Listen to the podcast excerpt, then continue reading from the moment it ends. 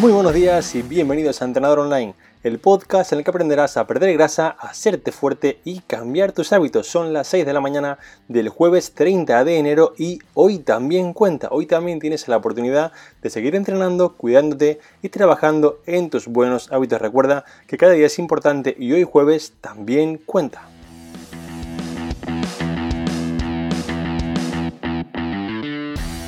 En el capítulo de esta mañana te explicaré la importancia de la proteína en la pérdida de grasa. Veremos realmente cómo conseguir una pérdida de grasa eficiente gracias a una adecuada ingesta de proteína. Veremos realmente por qué es tan importante y cuánta debemos ingerir para conseguir el mejor efecto y sobre todo ponerlo en práctica desde hoy. Pero antes de empezar, quiero recordarte rápidamente que en trainingaroundtheworld.com tienes tu programa de entrenamiento online para perder grasa, hacerte fuerte y cambiar tus hábitos. Para realmente no solamente saber cómo hacerlo, no solamente acumular la información, no solamente leer, sino ponerlo en práctica, tomar acción y conseguir cambiar, marcarte un objetivo y poder conseguirlo. Así que recuerda, puedes hacerlo desde hoy en trainingaroundtheworld.com.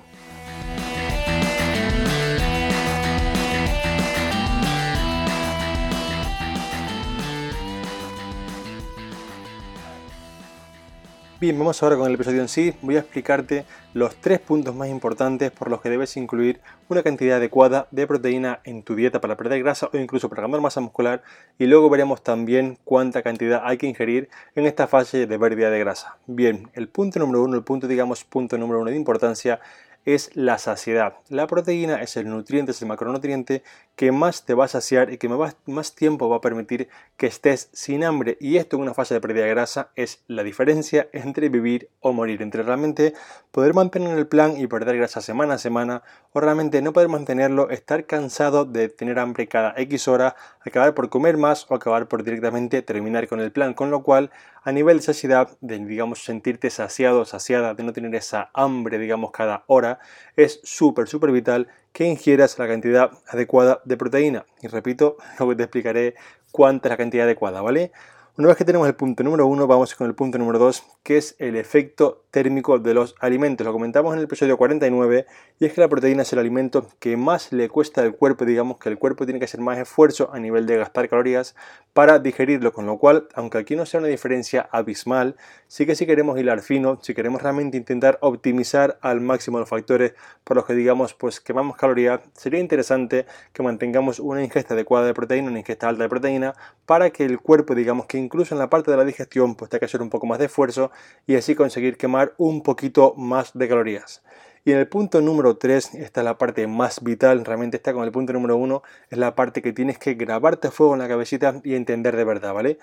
Esta es súper importante porque la proteína es el macronutriente que va a hacer que preserves, que mantengas o que incluso ganes si estás en fases iniciales, ¿vale? Tu masa muscular. Y tienes que entender que aunque pierdas peso, aunque pierdas 5 y 10 kilos, sin masa muscular tu cuerpo no funciona realmente. Sin masa muscular tu cuerpo, tu metabolismo será más lento y podrás comer mucho menos para, digamos, mantener el peso. Realmente un cuerpo con poco músculo, pues a lo mejor con mil calorías o con mil y poquitas ya va a subir de peso porque su metabolismo es muy lento. Con lo cual es vital, es súper importante, es, no me sale una palabra para explicarte aquí como requete, requete, requete importante, ¿vale?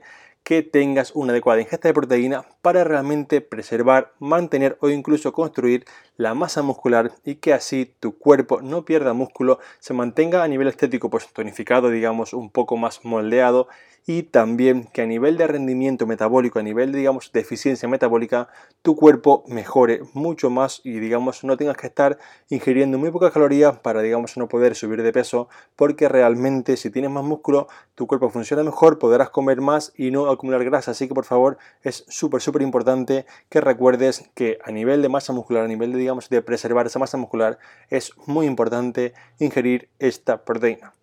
Y ahora te preguntarás, vale Alberto, ya me lo has dejado súper claro, me has dado la chapa aquí con todo esto y ahora quiero que me digas bien cuánta proteína debo ingerir realmente, eh, cuánto tengo yo que comer de proteína al día, ¿vale? Quiero que entiendas que estas son cantidades diarias para realmente poder hacerlo bien. Bien, voy a hablarte, digamos, de cifras adecuadas y cifras óptimas. Realmente voy a hablarte de cifras que son un poco normales o que es un poco lo que se suele hacer y de cuánto realmente es lo óptimo para conseguir perder grasa y no masa muscular y realmente tener un resultado que sea de 10, ¿vale?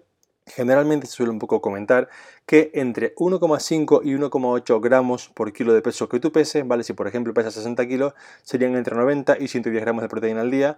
Digamos que sería un poco una cifra, digamos, adecuada. Lo repito, ¿vale? Entre 1,5 y 1,8 gramos por cada kilo de peso que tú peses al día. Si por ejemplo pesas 100 kilos, para verlo un poco redondo, pues sería entre 150 y 180 gramos al día. Repito, hago hincapié tenemos que intentar que sea al día o al menos la mayoría de los días de la semana, porque muchas personas dicen, sí, yo es que la ingiero pues cuando entreno o cosas así, y realmente el fin de semana a lo mejor ingirieron 40 gramos, 50 gramos, y esto hace que realmente pues tu metabolismo, digamos, pues no sea tan eficiente, pierdas masa muscular y todo lo que, digamos, todas las cosas malas que te conté anteriormente que no queremos que pasen, ¿vale? Entonces ahora una vez que ya sabemos cuál es, digamos, la parte recomendada, vamos con cuál es la parte realmente óptima, la parte que realmente te va a hacer conseguir muchos más resultados, ¿vale? Tenemos que intentar aquí en esta parte muy óptima ingerir entre 2,2 y 2,4 gramos por cada, por cada kilo de peso que tú pesas. Si por ejemplo, digamos con, con, la referencia anterior, si pesas 60 kilos serían entre 130 y 145 gramos de proteína al día. Si pesas 100 kilos serían entre 220 y 240 gramos de proteína al día, ¿vale? Esto sería una cifra para realmente conseguir maximizar la pérdida de grasa y preservar la masa muscular. Y ahora la pregunta es, Alberto, ¿y esto no es malo? ¿La proteína no es mala para los riñones? No, no os preocupéis.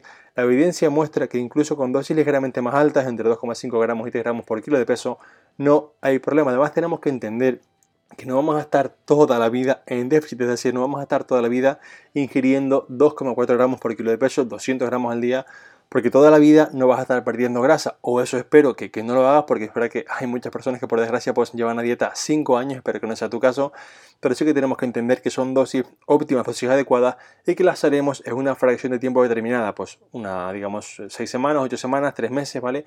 Pero no más, con lo cual no tiene, digamos, ningún problema a nivel de riñones, a nivel de hígado, siempre que tú no tengas problemas previos, ¿vale? Así que si tienes algún problema tú previo, hay que revisarlo con un profesional adecuado, con un médico que te ayude a verlo, ¿vale? Pero si en tu caso estás sano o estás sana, no hay ningún problema y es realmente la manera más eficiente de hacerlo.